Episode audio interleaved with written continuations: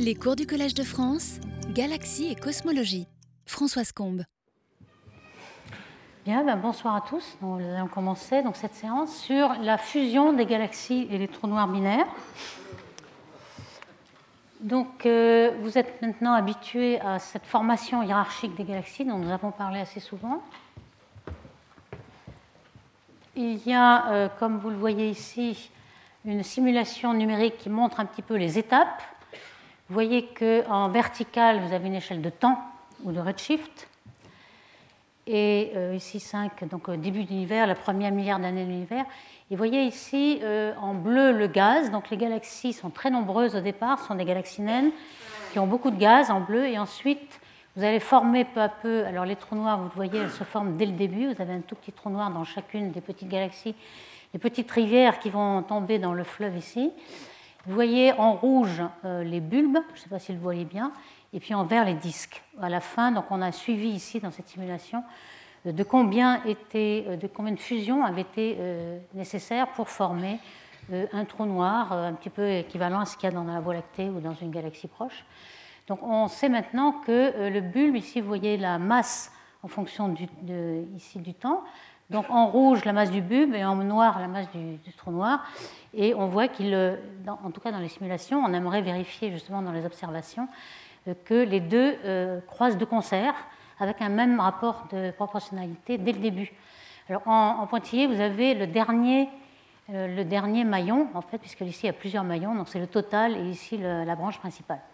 Donc on aimerait vérifier ce schéma qui vient des simulations, mais qui n'a pas encore été vérifié, car on ne voit les trous noirs que proches, et euh, à grand redshift, on ne les voit que lorsqu'ils sont actifs. On n'arrive pas, on n'a pas la résolution pour mesurer leur vitesse. Voici en gros le schéma d'une fusion entre galaxies. Pourquoi les galaxies fusionnent et rapidement spiralent et fusionnent en un seul morceau? Euh, c'est essentiellement dû à la, friction dynamique. La friction dynamique revient à, ce que, à chauffer les galaxies, c'est-à-dire à les déformer, à faire des queues de marée que vous voyez un peu symbolisées dans ces traînées d'étoiles jaunes ici. Donc au départ, il s'agit seulement de la friction dynamique entre deux galaxies. Donc toute l'énergie orbitale du mouvement euh, relatif des deux galaxies vont se retrouver dans l'énergie pour déformer les galaxies, pour chauffer les étoiles, etc.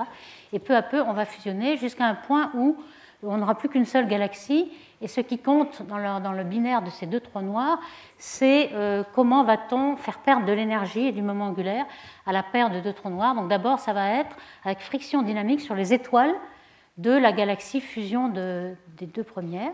Donc euh, chaque euh, trou noir va perdre son énergie par friction dynamique sur toutes ces étoiles. Et puis à un moment donné, et c'est là qu'est le problème, il n'y aura plus assez d'étoiles avec le bon moment angulaire, on appelle ça euh, cône de perte. Il y a certain, toutes les étoiles qui sont susceptibles d'échanger de l'énergie avec le trou noir euh, sont, ont été éloignées, et le temps de relaxation pour refaire venir les étoiles dans, ce cône de perte est très très long, des milliards d'années ou même le temps de l'univers.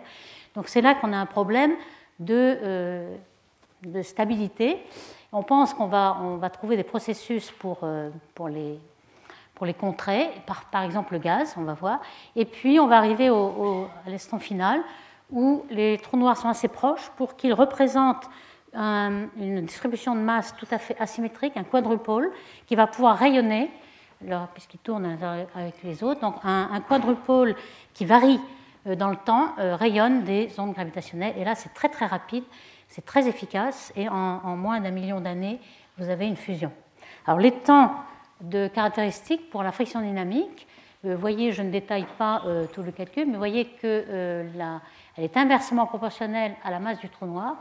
Plus le trou noir est gros, plus il va fusionner et spiraler très rapidement. C'est pour ça d'ailleurs que tous les petits trous noirs de masse stellaire restent dans le disque de la galaxie et on ne voit que les gros trous noirs supermassifs au centre des galaxies. Il est proportionnel à la vitesse et si on le met en fonction du temps orbital au rayon R, on a ce terme qui arrive. Et ce qu'on veut, en fait, pour euh, avoir des ondes gravitationnelles, c'est euh, arriver au rayon d'influence des deux trous noirs. On a déjà euh, calculé cette notion pour un seul trou noir isolé. Le rayon d'influence, c'est le rayon au bout duquel les vitesses des étoiles autour dans le bulbe sont dues surtout au trou noir et non pas au bulbe. Donc il faut rentrer assez près pour que normalement la vitesse au carré est égale à Gn sur R. Donc si vous avez un rayon limite qui est égal à gm sur la vitesse des étoiles carrées, vous avez la zone d'influence de la paire de trous noirs. Donc c'est ce, rayon caractéristique qui va, euh, qui va, jouer. Et ensuite, on pense qu'il va y avoir du gaz qui va nous aider à euh, résoudre ce problème-là. Ce qu'on appelle le, le, problème du passage au parsec, le rayon de parsec. Parce que lorsque vous voyez les échelles caractéristiques ici, c'est à un parsec que se trouve le problème. Alors ce qui est écrit ici en, vertical, c'est le temps caractéristique pour euh, tomber, fusionner progressivement, c'est-à-dire spiraler et tomber vers le centre. Alors ici, c'est la friction dynamique. La friction dynamique, elle est proportionnelle à la distance au centre au carré. Donc plus on va vers le centre, plus le temps est court pour tomber. C'est ce qu'on voit un petit peu ici. Et puis ici, on arrive à euh, une absence d'étoiles. Donc un, problème où le temps, normalement, s'il n'y avait que des étoiles, on aurait un temps de tombée qui serait plus grand que l'âge de l'univers, hein, 10 puissance 10 ans, 10 milliards d'années. Donc là, il y a un problème. Et on pense qu'il y a d'autres processus qui vont euh, pallier à essayer de résoudre ce problème. Donc, par exemple, le gaz. S'il y a beaucoup de gaz dans la galaxie, le gaz est dissipatif, ce n'est pas comme les étoiles qui sont sans collision. Donc, le gaz dissipatif va tomber vers le centre et va être justement un de, ces, de cette matière qui peut accepter l'énergie et le moment angulaire des trou noir en train de fusionner. Donc s'il y a du gaz, il n'y aura pas trop de problèmes. Si on a une galaxie sans gaz, alors il faut supposer que, par exemple, il y a des asymétries, des perturbations. Le trou noir n'est pas euh, très tranquille au centre, et pas immobile, mais par, par, des interactions, il est en train de vagabonder dans le disque d'étoiles. À ce moment-là, il peut explorer d'autres étoiles et perdre de l'énergie sur ces autres étoiles. Donc ces autres process qu'on va, va voir un petit peu euh, quelles sont leurs natures, va permettre d'arriver, de passer ce tunnel-là euh, à un parsec et puis d'arriver à 10-2 parsec, où là, le temps euh, de, fusion par émission d'ondes gravitationnelles, vous voyez que ce temps d'émission gravitationnelle, il est proportionnel à A4, A étant la distance entre les deux trous noirs. Donc c'est quelque chose qui s'emballe. Plus on arrive vers le centre, plus le temps est petit, donc vous allez fusionner très vite. Euh, on peut mesurer que ce temps-là, qui est aussi inversement proportionnel à la masse au cube de ces, de ces trous noirs, pour une masse de 10 puissance 8 et de 10-2, c'est environ 1000 ans. Donc on est ici euh, dans cette gamme-là, hein, à Milan ici. Donc ça va très très vite par rapport à des échelles euh, astronomiques. Alors bien sûr, on a essayé de simuler ces processus pour voir s'il y avait assez de gaz et le gaz pouvait en effet euh, résoudre le problème du 1 parsec, de la zone d'un parsec. voici une simulation numérique entre, de collision entre deux galaxies. Vous avez un trou noir dans chacune. Alors évidemment, dans ces simulations numériques, le gros problème est la dynamique d'échelle.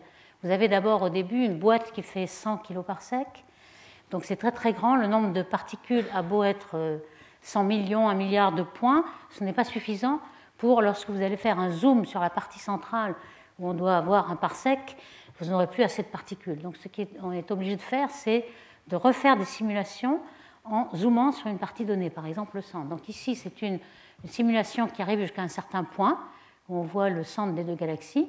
Et puis, on recommence la simulation en prenant toutes les conditions limites de la simulation précédente, tout, le résultat qu'on avait déjà obtenu, le nombre de gaz, etc.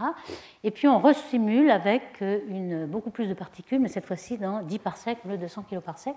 Et ça permet de, s'apercevoir est-ce que le gaz est suffisant? Et en effet, si le disque de gaz est assez euh, important, il est suffisant pour euh, faire fusionner.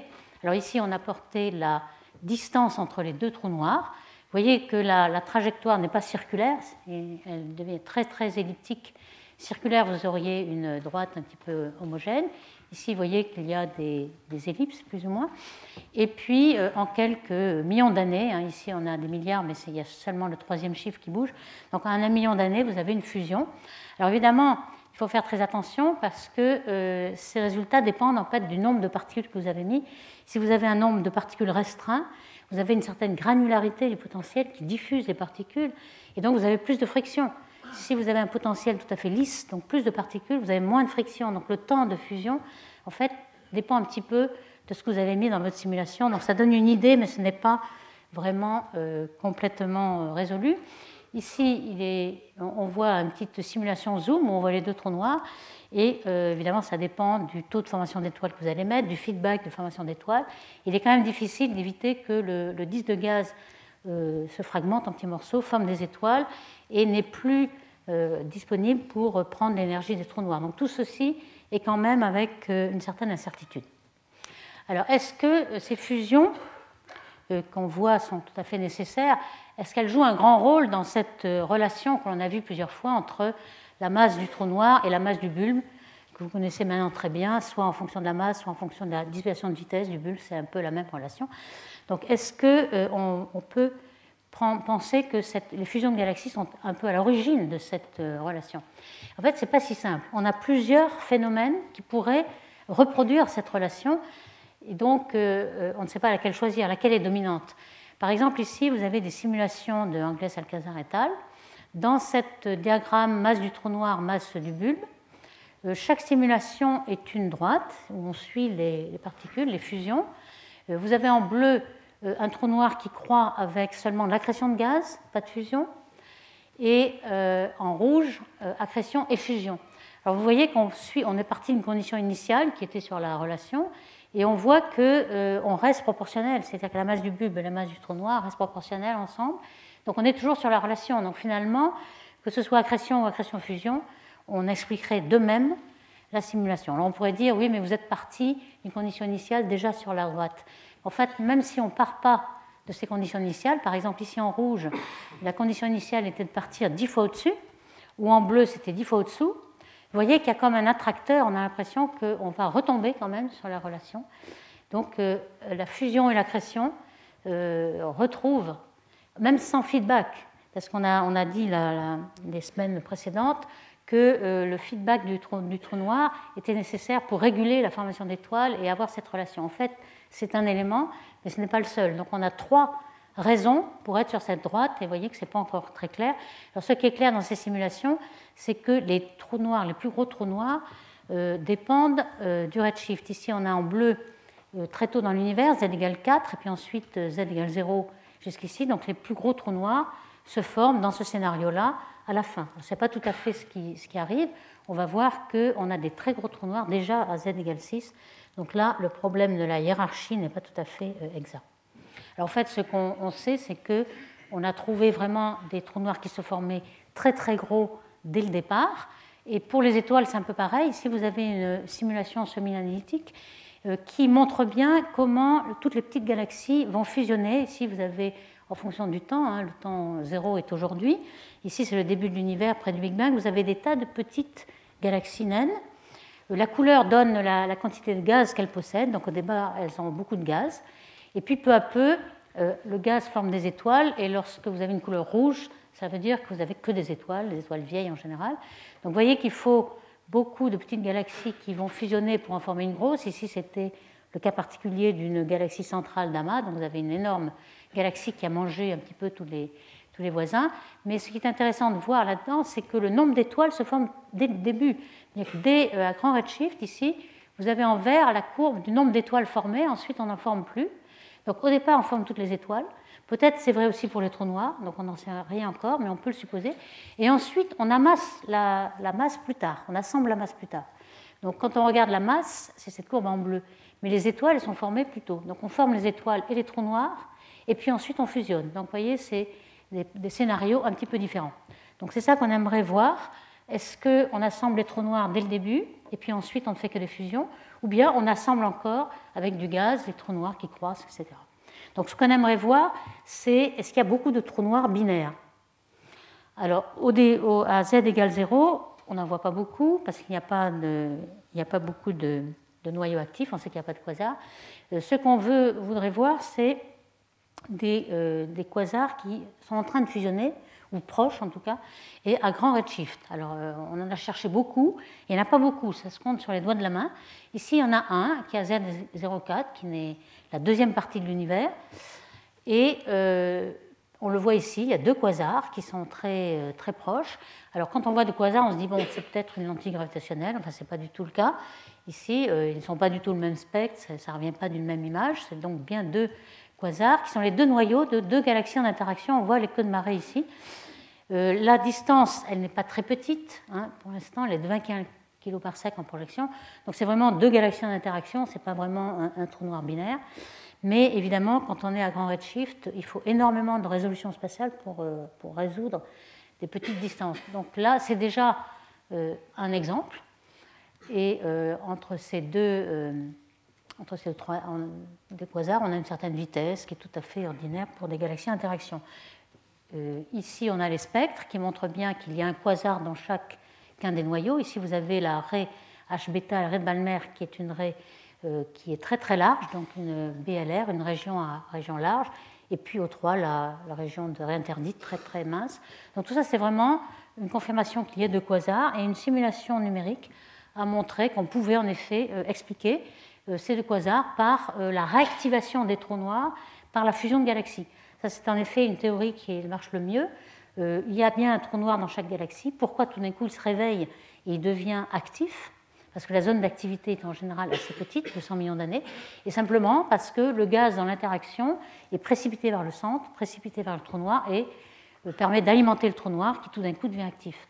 Hein, on avait déjà euh, regardé ce genre de simulation qui permet d'activer les trous noirs. Donc ici, vous avez euh, une euh, simulation qui représente un peu le quasar qu'on a vu avec le feu de marée. Et puis la formation d'étoiles qui est forte ici. Donc on voit le quasar dans cette époque-là, avec deux trous noirs dont on a mesuré la masse. Il y en a un qui est beaucoup plus petit que l'autre, la galaxie aussi. Et donc tout ce scénario de deux quasars qui sont activés par la formation, enfin l'interaction entre la galaxie, et tout à fait euh, correspond à la réalité.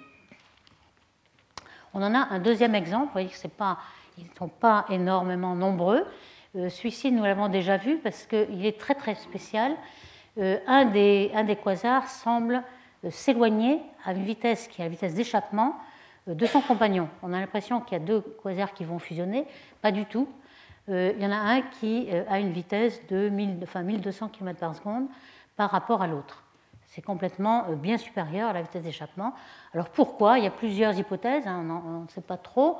Euh, soit il y a un troisième quasar et un effet de fronde, c'est possible, on peut perdre les quasars lorsqu'il y a une binaire qui se resserre en échappant un troisième.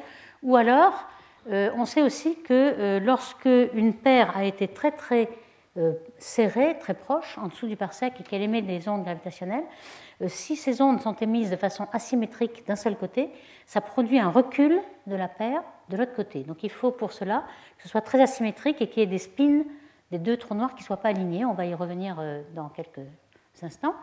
Donc si c'était le cas, à ce moment-là, ça permettrait d'expliquer que euh, ce trou noir soit en train de s'échapper. Hein. On est en train de regarder, l'observateur regarde ces deux trous noirs. Ils ont l'air proches en projection, mais il y en a un qui est peut-être très loin puisqu'il est déjà à 1200 km par seconde.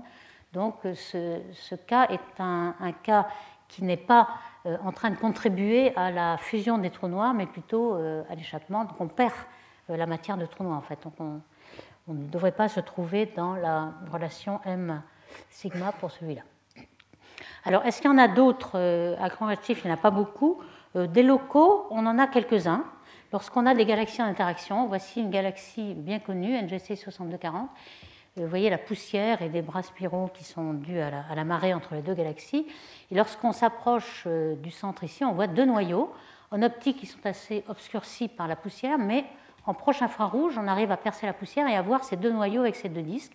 Donc là, ils sont plus proches. Cette fois-ci, c'est en dessous du kiloparsec. Donc, et ils ont une bonne vitesse, donc c'est euh, deux candidats prêts à la fusion. Mais euh, c'est quand même assez loin. Donc on n'est pas encore dans la, alors ici, on voit que ces deux euh, trous noirs sont très proches par rapport à toutes les perturbations de marée qui sont symbolisées ici.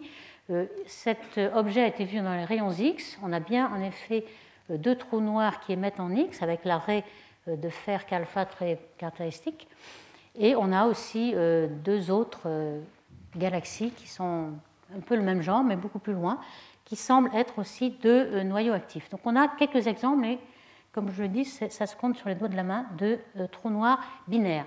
Alors maintenant, en radioastronomie, on sait que certains euh, AGN ou noyaux actifs ont des G radios.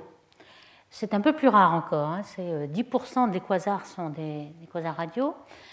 ici, on a un exemple qui est unique dans le ciel et qui est un quasar à 4G. Alors 4G assez perturbé, il y en a deux qui partent d'un côté, les deux sont en train de fusionner. Mais c'est une galaxie qui est dans un amas, et euh, elle, n'est pas en équilibre dans la main, elle voyage par rapport à la masse, c'est pour ça qu'elle est dans le vent en fait. On a l'impression qu'on a ses cheveux dans le vent ici. Euh, on voit que l'amas en rayons X, c'est euh, la couleur la bleue ici.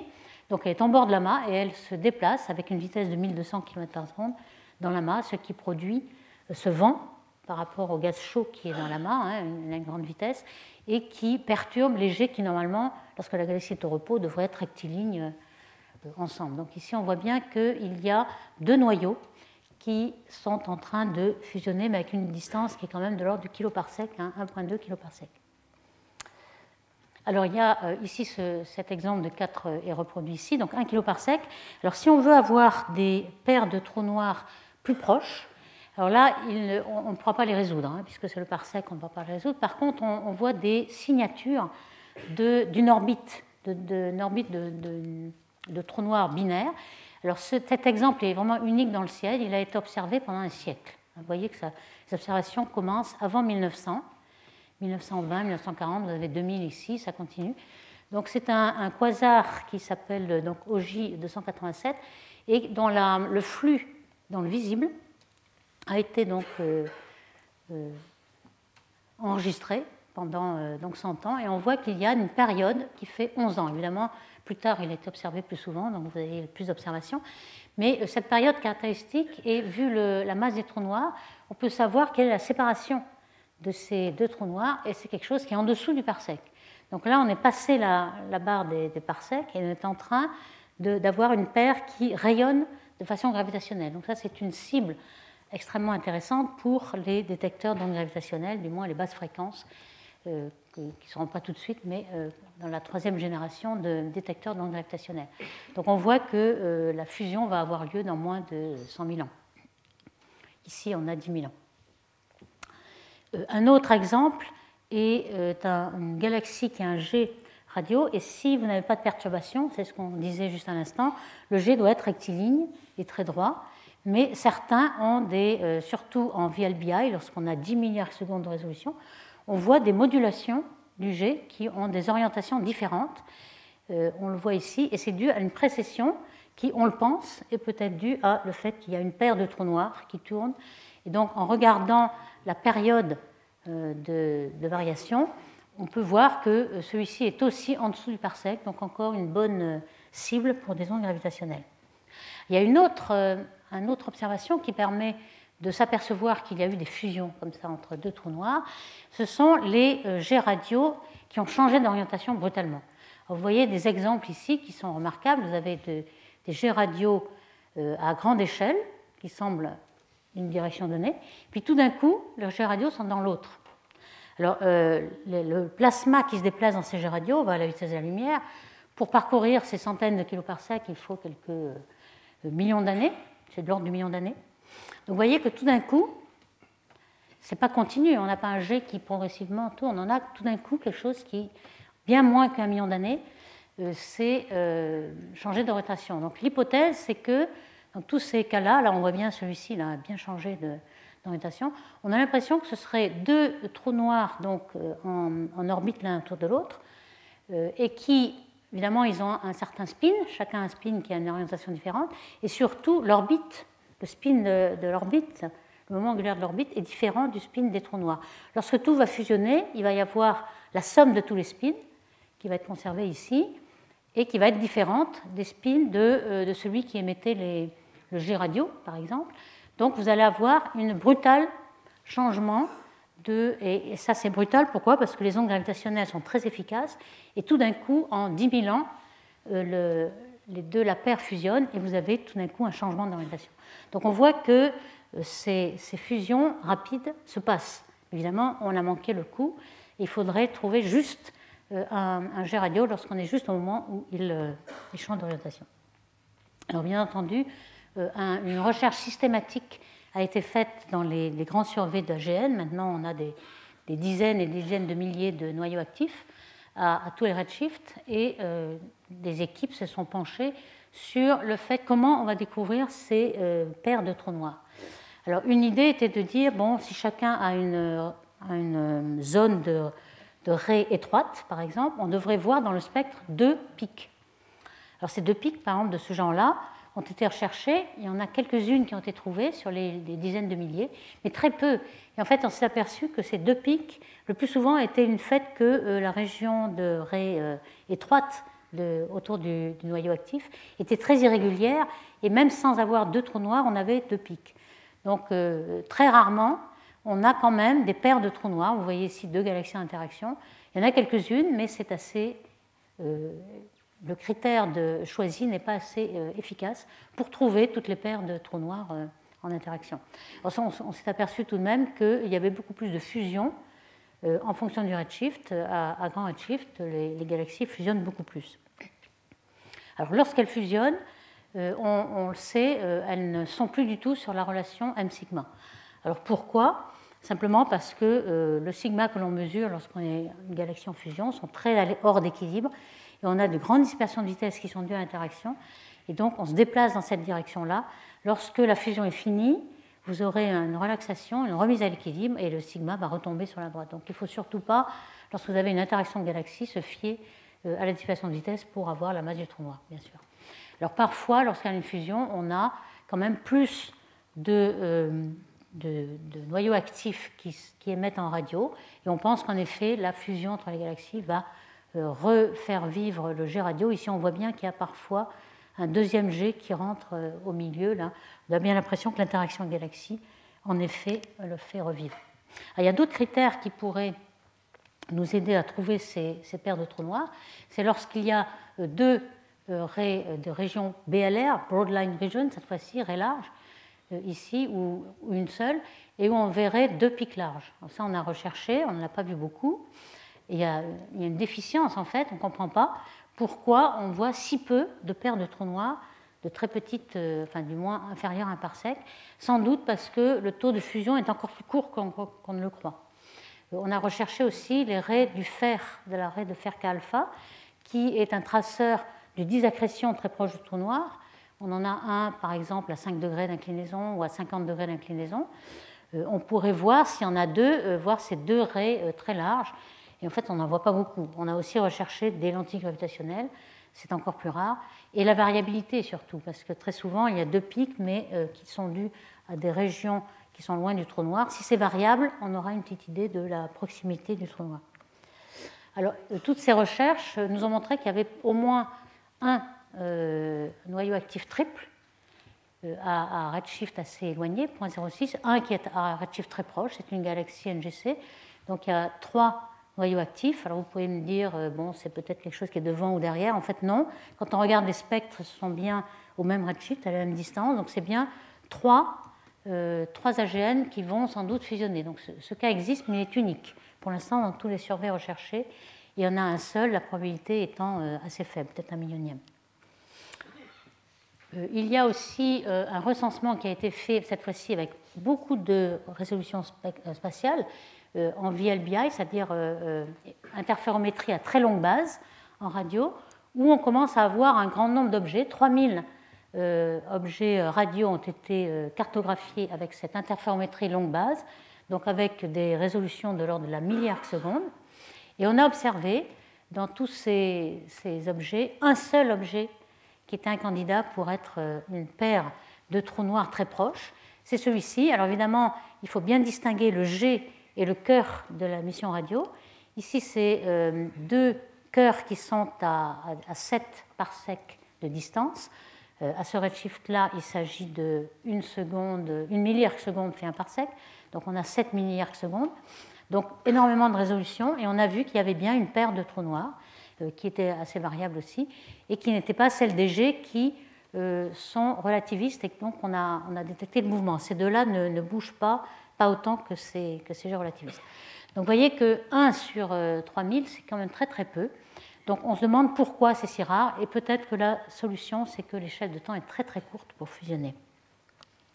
Alors il y a tout de même un petit espoir de voir dans le spectre évidence de deux trous noirs en train de fusionner, euh, il y en a une qui a été détectée assez récemment, hein, vous voyez, c'est l'an dernier, euh, dans Markarian 231. C'est un AGN proche euh, qui a un starburst, beaucoup de formations d'étoiles, donc c'est deux galaxies d'interaction, et puis deux AGN. Alors on pense qu'il y a deux trous noirs parce qu'il y a un défaut d'émission dans le spectre.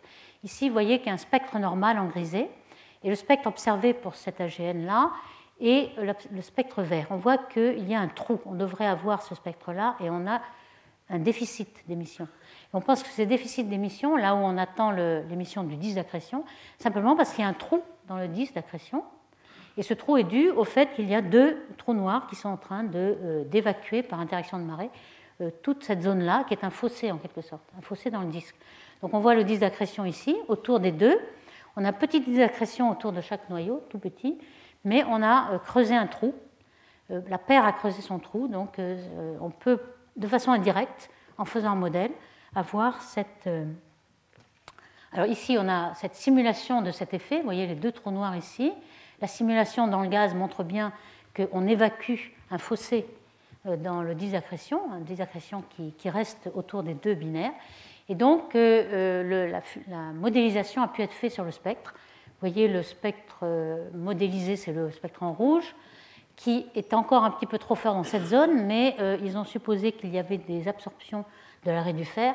Et finalement, lorsqu'on prend en compte ces absorptions, on a en effet un modèle en rouge qui euh, vérifie bien les observations en vert. Donc ça marchera à peu près. On aurait euh, deux trous noirs de masse 1,5 puissance 8 et 4,5 puissance 6 et une période de 1,2 années avec une distance qui est très très petite. Donc on est vraiment là très très proche en train d'émettre un grand nombre d'ondes gravitationnelles. Donc là c'est un, candidat pour euh, LIGO et les détecteurs d'ondes gravitationnelles, puisqu'on est vraiment très proche. Et on pourra aussi voir euh, la période du trou noir. Alors un autre cas, mais ça c'est le dernier, qui n'est encore pas très, euh, très sûr, c'est un, objet qui a été détecté il y a quelques années, où il y avait deux quasars, mais il semble qu'il y en a un troisième, vu en absorption. Et là aussi, il y aurait un disque circumbinaire et puis un fossé entre les deux Un des trous noirs aurait un G, le trou noir secondaire, qui est le moins massif. Alors là, lorsqu'il y a deux trous noirs, il y en a un qui est au centre de masse, c'est celui qui est au centre du fossé, en, fait, en quelque sorte. Et puis le deuxième, il est beaucoup plus proche du, du disaccrétion, puisqu'il est beaucoup plus petit, donc il joue moins dans la masse. Et c'est celui qui va accréter, justement, et c'est celui qui va être actif. Donc finalement, le moins massif est le plus actif. Là, il n'est pas sûr qu'on ait une distance de 0,1 par sec. Donc si euh, je, passe maintenant à ce qui se passe à plus grand redshift. On a vu qu'on n'obtenait même pas 5 candidats de, paires de trous noirs à, faible redshift. Sans doute la solution est le, fait que euh, toutes les fusions de trous noirs se passent peut-être à grand redshift. Et en effet, on sait que le nombre de fusions de galaxies déjà euh, se passe à grand redshift. Alors à grand redshift, qu'est-ce qu'on voit? On voit qu'à z égale 6, c'est-à-dire dans le premier milliard euh, d'années au, début, après le Big Bang, il y a un très grand nombre de quasars très massifs. C'était une grande surprise de ces dernières années. Ici, vous voyez la distribution en fonction du redshift, le nombre de quasars qui sont vus par euh, ces instruments. Il y en a à peu près 164 aujourd'hui de Z supérieur à 5,5. Le premier qui a été observé, vous voyez, c'est le petit point rouge euh, qui est ici, qui a une très grande taux de formation d'étoiles, beaucoup de gaz, et une masse qui est déjà 10 puissance 9. C'est-à-dire qu'on n'attend pas d'avoir fusionné beaucoup de galaxies pour les voir. En fait, c'est ça la surprise, c'est que euh, tous ces quasars à grand redshift, ils sont là, alors que euh, la fusion progressive de galaxies nous aurait dit que les grands redshifts étaient là et puis peu à peu on montait. En fait, non, ils sont tous là. Alors pourquoi ça c'est vraiment anti-hiérarchique? On pense que euh, c'est une exception en fait. On regarde ces, trous noirs parce que ce sont les seuls qui ont pu observer à z égale 6, ce serait beaucoup plus difficile d'observer des petits trous noirs de ce côté-là. Pourtant, il doit y en avoir un certain nombre. Donc qu'est-ce qu'on est en train de regarder ici? On est sans doute en train de regarder les surdensités de, l'univers, c'est-à-dire, alors voici un petit peu comment ils apparaissent, hein, les spectres de ces quasars. Euh, ce qui est très intéressant, c'est qu'on est encore dans la période de rayonisation. On n'est pas encore, l'univers n'est pas complètement rayonisé. Et ça, vous le voyez par euh, le spectre de la Rayleigh alpha. Et puis, euh, tout est absorbé ici. Vous voyez que normalement, on devrait avoir un continuum de l'autre côté. ça tombe à zéro à quoi c'est dû? C'est dû au fait que euh, dans cette zone-là, qui est très énergétique, qui est plus que euh, l'énergie d'ionisation de l'atome d'hydrogène, 13,6 électronvolts, tous les atomes d'hydrogène sur la ligne de visée peuvent l'absorber et absorbent. Ça veut bien dire que l'univers est plein d'hydrogène neutre, donc d'atomes qui vont absorber, et donc la lumière du quasar va les rayoniser. Donc lorsqu'on est dans un quasar au-delà de z égale 5, on ne voit plus du tout ça, on voit peut-être la forêt Lyman alpha, dans les filaments, mais on a un continuum assez fort. Donc euh, le fait qu'on tombe à zéro nous dit bien que l'on est dans la période où l'univers est encore pas réalisé, c'est-à-dire formé d'hydrogène atomique. Donc là, euh, on a un problème pour former 10 euh, puissance 9 masse solaire en moins de 1 milliard d'années. Et on pense que c'est relativement rare. C'est certainement dû au fait qu'on prend les zones de surdensité qui sont rares dans l'univers, mais qui vont devenir des amas de galaxies. Alors quand on fait une simulation cosmologique, on les voit arriver, on a des fluctuations, on a des fluctuations plus grosses, dans ce qu'on appelle surdensité, et qui vont devenir des amas. Alors ici, on a une, euh, image de, cet effet. Vous avez ici la matière noire à z égale 6, les galaxies à z égale 6, et puis ce que ça devient à z égale 0. Donc vous voyez qu'en matière noire, ce qui était une petite condensation devient une énorme amas de galaxies. Et lorsqu'on a mis la matière ordinaire aussi, on voit que toutes les galaxies, là c'est comme un amas de coma ou un amas de Virgo. Donc ce qu'on voit en fait, ce sont les trous noirs du centre des amas. C'est pourquoi ils sont aussi gros. Donc ça c'est une très petite partie du volume de l'univers, donc c'est en fait une exception. Euh, la plupart des trous noirs à z égale 6 doivent être très petits dans le champ, mais là euh, on ne voit en premier que ceux qui sont très très gros et qui vont devenir le centre des amas de galaxies. Donc c'est vraiment des surdensités extraordinaires. Donc ce n'est pas contraire à la formation hiérarchique et à la fusion des trous noirs, enfin du moins on le pense. Alors justement, dans cette simulation numérique, on peut voir quel est le rôle de l'accrétion et de la fusion de, trous noirs pour assembler la masse. Alors ici, vous avez le dm sur dt, c'est-à-dire m point. Euh, quel est le, taux d'accrétion de masse d'un trou noir? Euh, La totale est en noir ici. Et vous avez la séparation entre la fusion de trous noirs, hein, un trou noir devient plus gros en avalant un autre trou noir, ça c'est le bleu, et puis l'accrétion c'est juste le gaz qui tombe sur le trou noir, donc c'est une accrétion douce. Alors vous voyez que euh, jusqu'à z égale 1, donc dans la première moitié de l'univers, la, moitié de l'univers c'est z égale 0,7 en fait. Donc tout ce qui est plus grand que z égale 0,7 c'est la première moitié, et z égale 0,7 c'est la deuxième moitié. Donc la première moitié de l'univers, ce qui domine, eh bien, c'est la création du gaz. ça, c'est une surprise puisque on sait qu'il y a beaucoup plus de fusion aussi de galaxies euh, dans cette première moitié de l'univers, mais tout de même, il y a tellement de gaz que finalement, c'est la création de gaz qui domine. Alors qu'aujourd'hui, il y a moins de gaz, il y a moins de fusion, mais c'est quand même la fusion de, trous noirs qui domine. Il n'y a, vraiment pas, beaucoup de gaz. Tout le gaz a formé des étoiles, ou alors le gaz est dans les filaments, il est resté dans les filaments. Mais les galaxies sont sèches maintenant, il n'y a plus de gaz. Et donc, on croit que les trous noirs croissent en masse par fusion d'autres trous noirs.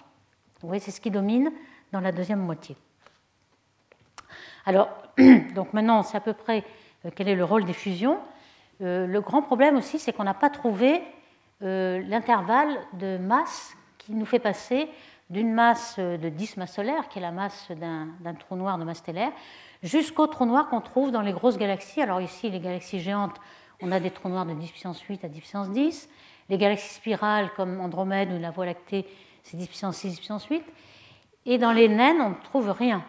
On ne trouve rien, ou de temps en temps un trou noir. Dans les amas globulaires, vraiment pas beaucoup. Donc que se passe-t-il en dessous? Hein, C'est ce qu'on appelle euh, trou noir de masse intermédiaire, ou bien, euh, pour l'abréger un peu, IMBH, c'est-à-dire Intermediate Mass Black Hole, si vous voulez en anglais. Donc c'est des trous noirs de 10 puissance 2 à 10 puissance 6. Et ça, on n'en a jamais vu. Ça, c'est quand même un, problème. Si on veut suivre la fusion des trous noirs, si, on commence à 10 ou 1000 masses solaires et qu'on veut aller jusqu'à 10 6, fatalement, on va passer par ces zones-là. Pourquoi on ne les voit pas? Alors, Une bonne raison pourquoi on ne les voit pas, c'est qu'ils ne sont pas assez massifs pour que la friction dynamique les amène au centre. Donc on ne sait pas où les chercher. Mais tout de même, euh, de temps en temps, on devrait, euh, au centre des galaxies naines, par exemple, alors il y a une galaxie naine celle-ci, NGC 4395, on a vu un trou noir de masse euh, pratiquement intermédiaire, 3 puissance 5 au centre. C'est une galaxie de Seyfert et il y a une luminosité qui est assez forte. Mais euh, c'est quand même l'exception. Par exemple, dans Messier 33, qui est une galaxie de groupe local très proche, hein, il y a un petit bulbe, on aurait pu trouver un trou noir, il n'y a absolument aucun trou noir. Là, on a une, une limite supérieure très bonne, puisqu'elle est proche, et on a pu mesurer les vitesses des étoiles autour, il n'y a absolument aucun trou noir du tout. Donc là, il y a quand même un problème. Donc, euh, qu'advient-il de ces trous noirs de masse intermédiaire? Alors, peut-être une façon de les chercher, c'est euh, leur rayonnement en X. Euh, vous savez que les, micro-quasars, hein, même ceux qui sont de masse stellaire, vont rayonner. Ces micro-quasars, c'est des étoiles binaires où il y a un objet compact, un petit trou noir, et puis une autre compagnon qui va alimenter le trou noir et créer un disque d'accrétion et émettre des rayons X. Alors on a trouvé ces, sources ultralumineuses en X, donc ULX. Euh, ultralumineuse, ça veut dire supérieur à 10 puissance 39. Pourquoi 10 puissance 39 Parce que c'est la luminosité maximum, la luminosité d'Eddington, pour un trou noir de masse stellaire, 5-10 masses stellaires. Il doit rayonner à cette euh, luminosité-là. Donc si on a quelque chose bien supérieur, ça veut bien dire que la masse doit être supérieure. Donc peut-être euh, dans la catégorie de masse intermédiaire. Et en fait, on a à peu près, on voit typiquement une ULX par galaxie, c'est quand même quelque chose d'assez rare. Certaines galaxies en train de former beaucoup d'étoiles en interaction en quelques ULX dans la galaxie, mais ce n'est pas, pas, très fréquent. Mais euh, assez souvent, comme par exemple dans Messier 82, on a une ULX au centre. Euh, cette galaxie est assez proche pour qu'on ait pu mesurer la masse par les vitesses. Et hélas, euh, elle a une petite masse, c'est-à-dire que c'est une masse stellaire. Donc ça veut dire qu'elle rayonne à une luminosité plus grande que la luminosité d'Eddington. Donc ça, c'est quand même bizarre. Alors je vous rappelle qu'en effet, on a ces catégories de microquasars ou de quasars.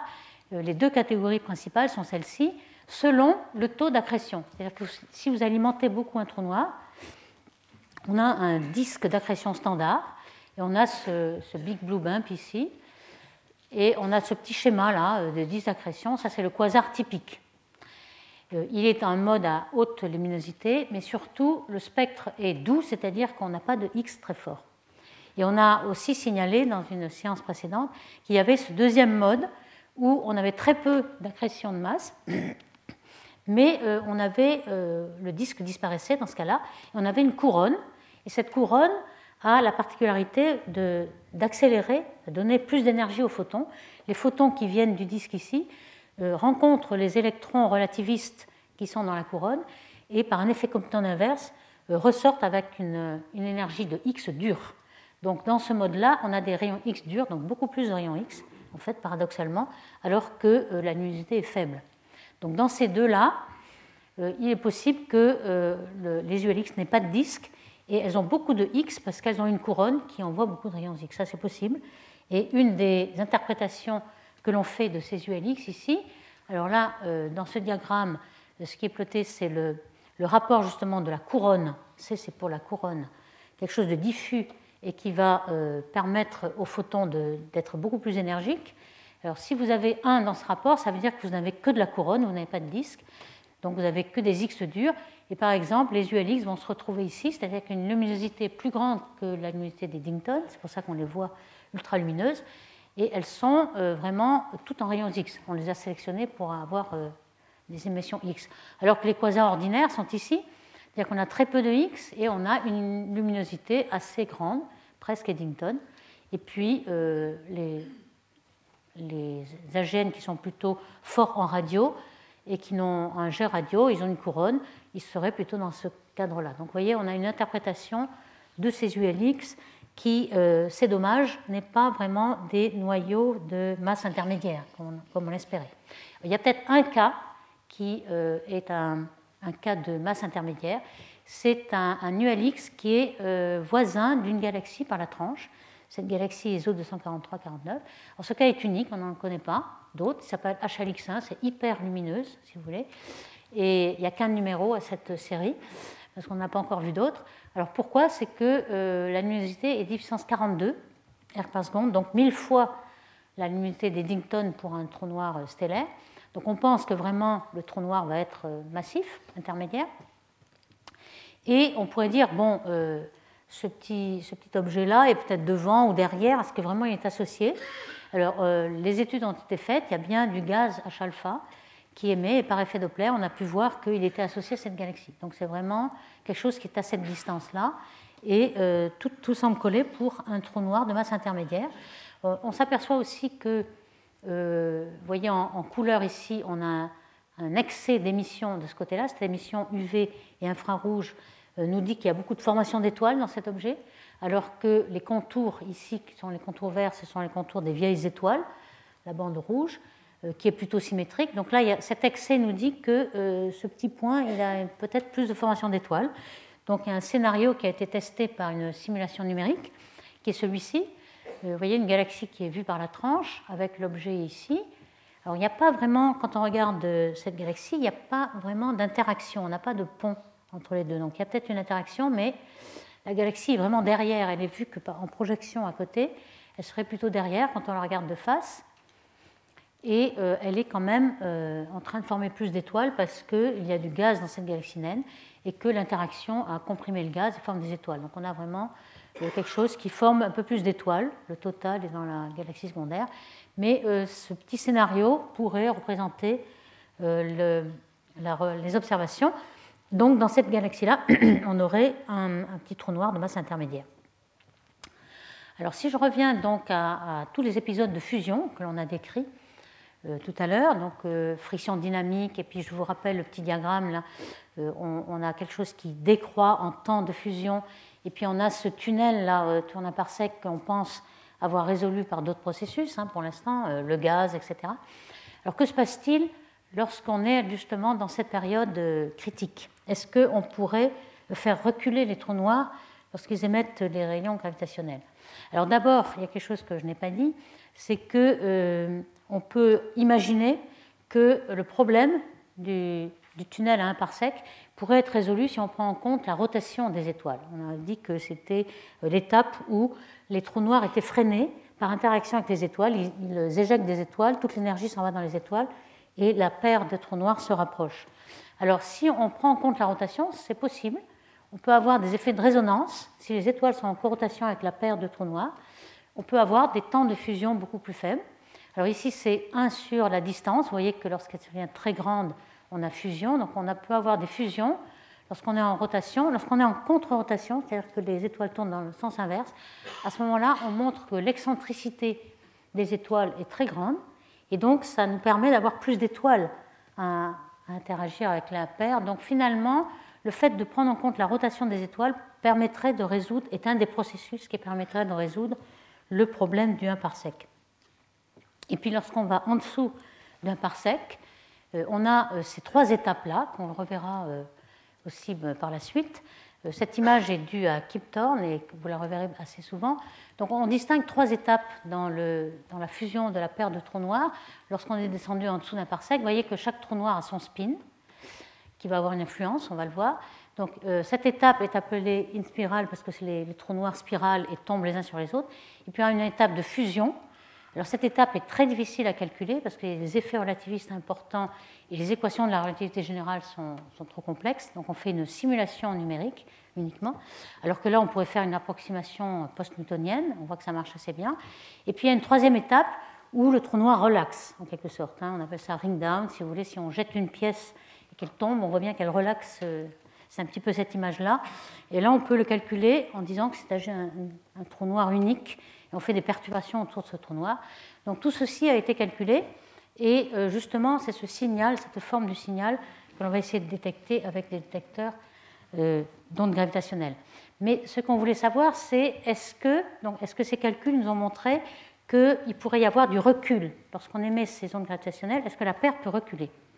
Alors ce que nous montrent ces calculs, c'est que la vitesse de recul de la paire n'est pas si grande que ça si les spins sont nuls ou alignés.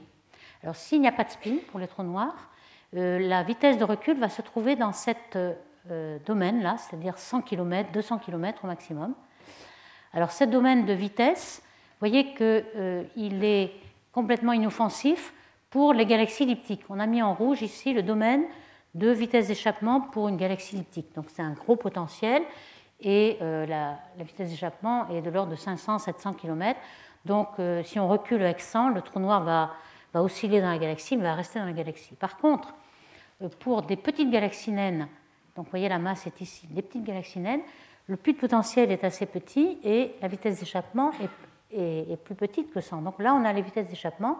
Et donc on pourrait au début de l'univers, lorsqu'on a des galaxies de petites, les trous noirs pourraient s'échapper. Donc il est possible qu'on perde des trous noirs rien que dans la fusion parce que euh, les ondes gravitationnelles font reculer la paire.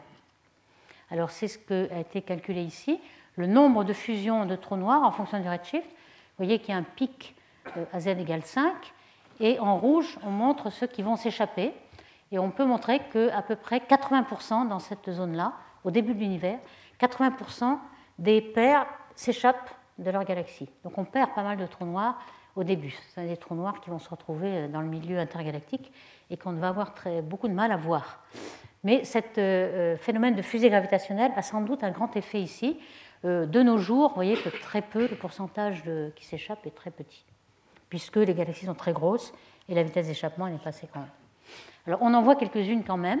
Il semblerait que ces auteurs, comme Mossa et al., en aient vu dans cet objet-là, qui est à z égale 0,7, donc à peu près la moitié de l'âge de l'univers, on a vu en effet une différence entre euh, la région large, large région, ça veut dire 10 d'accrétion, c'est toutes les matières qui est près du trou noir. Alors le trou noir emporte euh, tout le 10 d'accrétion avec lui dans, la fusée, si vous voulez, qu'il en, met.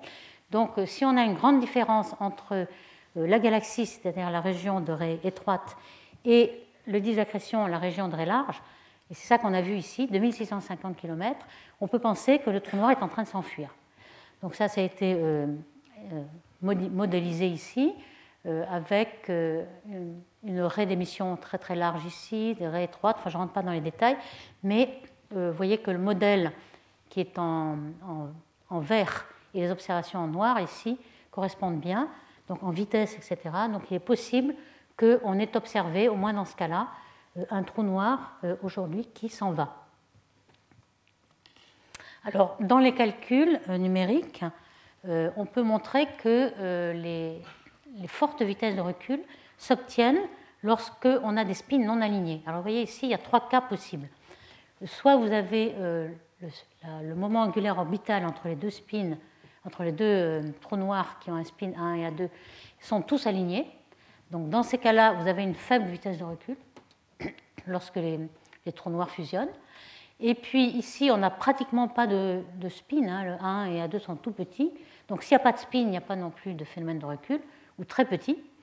Les grosses vitesses de recul, 1000 ou 2000, sont obtenues lorsqu'il y a un fort spin des deux trous noirs et lorsqu'ils sont non alignés avec le, moment orbital. Alors voici un petit peu le, résumé. Donc la vitesse qu'on appelle euh, la vitesse de la fusée, le kick si vous voulez, lorsque les spins sont alignés, vous avez une vitesse très faible. Lorsque les spins ne sont pas alignés, vous avez 200, 300, 400. Et puis, euh, lorsqu'il est complètement euh, anisotrope avec le spin de l'orbite des deux trous noirs, vous voyez que vous pouvez arriver en vert là jusqu'à 1000. Et les spins dans le plan, c'est celui qui, envoie une vitesse de fusée les plus grandes. Vous pouvez avoir 2 ou 3000 km par seconde. Donc, euh, ces quelques cas-là pourraient se voir même aujourd'hui, en effet. Et c'est pourquoi un des cas a été vu aujourd'hui. Alors, pourquoi euh, il y a quand même la plupart des trous noirs qui, euh, qui vont fusionner, c'est que ces spins, alors évidemment au départ ils sont un petit peu au hasard, mais ces spins vont s'aligner en fait. Il y a de bonnes euh, raisons de dire que lorsque une paire est en train de fusionner, il y a des couples entre les, entre les spins et puis le disaccrétion qui va aligner les moments angulaires. Alors quand on fait une simulation, on voit que ici vous avez deux trous noirs, un trou noir 1 et 2, euh, celui qui est le plus massif, c'est le 1, le primaire. Et vous voyez que euh, lorsqu'on a une rotation directe, ils vont s'aligner en 1 million d'années. Lorsqu'ils sont rétrogrades, c'est beaucoup plus difficile. Alors qu'est-ce qui les aligne? Eh bien, ce sont des effets euh, d'alignement relativistes qui sont dus au fait que vous avez un effet qu'on appelle Landstering, qui est lorsque un trou noir a une, une vitesse de rotation assez importante, un spin assez important, euh, toute la matière qui tourne autour est entraînée dans cette rotation, ce qui n'existe pas du tout euh, dans la mécanique newtonienne, comme vous le savez. Donc là, vous avez cet effet euh, qui peut se traduire par un taux oméga de précession, qu'on appelle l'unstering ici, qui est proportionnel évidemment au spin du trou noir, et puis inversement proportionnel à la distance au cube. Donc cet effet, il est vraiment très proche du trou noir. Si vous vous éloignez avec un air assez grand, on ne va pas aligner la matière on ne va pas forcer la matière à tourner autour si on est très loin. Donc ce qui, ce qui arrive à cet effet qu'on appelle Bardeen-Peterson du nom des, astronomes qui l'ont découvert, c'est que, euh, vous voyez, dans un disque d'accrétion, euh, on va aligner euh, toute la matière qui est au centre sur le spin du trou noir, mais pas les parties externes, parce qu'elles sont trop loin. Et donc vous allez avoir un, certain gauchissement du plan, qu'on appelle warp, si vous voulez, mais en, vu par la tranche, c'est un petit peu ce schéma-là. Donc vous voyez que le centre s'aligne et puis le bord ne s'aligne pas. Donc vous avez cet effet-là de précession en quelque sorte. Et cet effet est très rapide Et ce qui veut dire que vous avez peut-être l'espoir d'aligner tous les spins, donc ne pas avoir de recul du trou noir pendant le temps de, la spirale, de l'inspirale, si vous voulez. Alors ici, on a justement calculé le temps qu'il faut pour aligner ces trous noirs, par exemple par euh, le, secondaire et le primaire. Le primaire, c'est la, plus grosse masse et le secondaire, la, plus petite masse, en fonction du rapport des masses, M1 sur M2. Ici, on a les deux masses égales. Et le temps d'aligner la primaire est d'autant plus grand que ce rapport de masse est, petit. Donc pour deux masses égales, vous allez les aligner en un temps qui est inférieur au temps de fusion. Hein, le temps inspiral, c'est le temps de passer dans la phase où les trous noirs euh, spiralent l'un vers l'autre avant de fusionner. Donc euh, si ce temps d'alignement est inférieur, il n'y a aucun problème, on n'aura pas d'effet de recul, on ne perdra pas notre trou noir. Donc vous voyez que si Q est supérieur à 0,2, à peu près ici, là, euh, il n'y a aucun problème, on n'aura pas d'effet de recul. Donc tout ceci est très intéressant pour montrer que cet effet de recul, ça va être quand même assez limité et on ne va perdre de trous noirs que dans les cas où la paire est très euh, asymétrique en masse. Alors maintenant, le nombre de trous noirs binaires, dans ces calculs, il est aussi euh, estimé. Euh, là, on voit que le nombre de trous noirs binaires devrait être, en fonction du redshift, très grand. Vous voyez le nombre de ceux qu'on aurait dû voir. En fait, qu'on n'a vu que 4 ou 5, que je vous ai décrit tout à l'heure. Là, il y a un grand problème. Alors, soit ils sont absorbés par la poussière, mais ce n'est pas vrai, puisqu'on a aussi regardé des surveys radio où on observe tout euh, à travers la poussière. Donc là, il y a un gros problème d'observation de, trous noirs binaires. On n'a pas du tout, du tout recensé euh, tout ce qu'on pouvait. Soit euh, le, temps de fusion est beaucoup plus court qu'on se croit, nos calculs sont, mauvais, ou bien on va les découvrir bientôt par des techniques meilleures. Alors, je, vais finir par un une petite réflexion sur la relation entre le, spin du trou noir et la morphologie des galaxies. Euh, il se trouve qu'on euh, trouve plutôt des spins qui tournent fort dans les galaxies elliptiques. Alors, quelquefois dans les spirales, hein, on, a déjà parlé de cette galaxie spirale NGC 1365, où on observe cette raie euh, du fer FK alpha qui nous dit que le, le disaccrétion est tout tout près du trou noir, c'est-à-dire que l'orbite stable est très près du trou noir, donc le trou noir doit être en rotation. C'est ça le critère pour savoir s'il est en rotation, c'est euh, si la, première orbite euh, stable est très proche du trou noir. Et ça a l'air d'être le cas dans, ce cas-là. Mais dans tous les autres cas, il n'y a pas beaucoup de galaxies où on a pu mesurer ce spin, quelques-unes, mais tout de même, euh, on sait que les galaxies elliptiques sont celles qui ont plus de G radio. Et le G radio, dans pas mal de scénarios, il se nourrit, l'énergie du jet se nourrit du spin. Vous savez, le, on peut euh, pomper l'énergie du, spin du trou noir et euh, s'en servir pour émettre le jet. Donc c'est en effet dans les galaxies elliptiques qu'on a toutes ces radiogalaxies et on pense que les spins sont plus grands. Alors pourquoi? Eh bien c'est certainement euh, dû à ces fusions. Les, les galaxies elliptiques sont dues à des fusions majeures de galaxies où des spins sont beaucoup plus alignés. Euh, les bulbes de galaxies spirales seraient plus dus à des petites euh, fusions mineures où les orientations peuvent se randomiser. Alors voici un petit peu euh, l'image hein, qu'on peut avoir, un petit cartoon de cette image. Si l'accrétion de gaz et puis aussi les fusions majeures sont toujours alignées, à ce moment-là, on va avoir un spin de trou noir qui sera maximum, alors que dans le cas où ces accrétions sont aléatoires et faites de plusieurs fusions mineures, on pense que le spin sera euh, minimum. Et en effet, c'est ce qui se trouve dans les simulations. Vous voyez qu'ici, le, spin final est en fonction du rapport des fusions majeures ou mineures. Ici, euh, nous avons en bleu les fusions majeures. Alors, majeure, ça veut dire que le rapport des masses, c'est 1, 1 demi ou 1 tiers, c'est-à-dire que les deux sont presque de même masse. Et puis, euh, ici, vous avez des fusions mineures où le rapport, c'est un dixième, un centième, etc. Donc vous voyez que euh, le spin, en effet, est plus euh, petit pour les fusions mineures, et puis aussi pour les accrétions de gaz.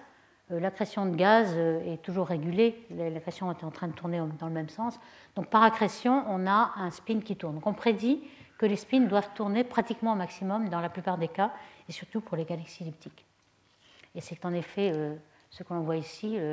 Pour les rapports de masse des binaires, par exemple, on s'attend à ce que les deux spins soient alignés et maximum. Alors quand ils sont alignés, hein, on a bien vu qu'il n'y avait pas de, vitesse euh, de, fuite, donc on va sans doute euh, se retrouver dans ce cas-là. Alors il y a aussi un, calcul du nombre de fusions que l'on peut attendre et surtout de fusions de trous noirs de masse intermédiaire. Ça, très important parce qu'on a vu très peu. Et par des simulations numériques de Missick et al. qui montrent que le nombre de fusions doit maximiser en effet euh, un redshift très très grand dans l'univers, avec quand même des, pics secondaires ici, et que en général ces pics secondaires sont dus justement à des fusions de euh, trous noirs de masse intermédiaire, c'est-à-dire de 1000 masses solaires, etc. Donc on s'attend à les trouver quand même, c'est de par les simulations numériques. On ne les a toujours pas vus, donc il y a quand même un décalage entre euh, simulation et observation. Donc en conclusion, vous voyez qu'on commence à comprendre un petit peu ce qui se passe dans la convalescence des trous noirs. On a plusieurs étapes. Il y a quand même une étape euh, au passage d'un parsec qui n'ont pas très très bien compris, mais on s'est aperçu qu'on ne voyait pas toutes ces paires de trous noirs. Donc sans doute cette étape doit être très très rapide, mais on n'a pas compris tellement pourquoi. On a essayé de recenser ces trous noirs, mais ils sont vraiment très faibles. Euh, est-ce que c'est dû au recul? On ne le pense pas, parce que ce recul, euh, il y arrive en effet dans, dans des circonstances très spéciales, mais il n'est pas vraiment très très répandu. Alors comment évolue le spin des trous noirs? On pense que par la fusion, il va sans doute euh, diminuer, par accrétion, il va être sans doute beaucoup plus grand, et on pense que le spin des trous noirs sera plus grand dans les galaxies elliptiques dues à la fusion majeure. Alors tout ça va nous renseigner sur la, détection des ondes gravitationnelles, et ça va être l'objet de la séance de la semaine prochaine. Donc merci beaucoup. Retrouvez tous les contenus du Collège de France sur www.colège-2-france.fr.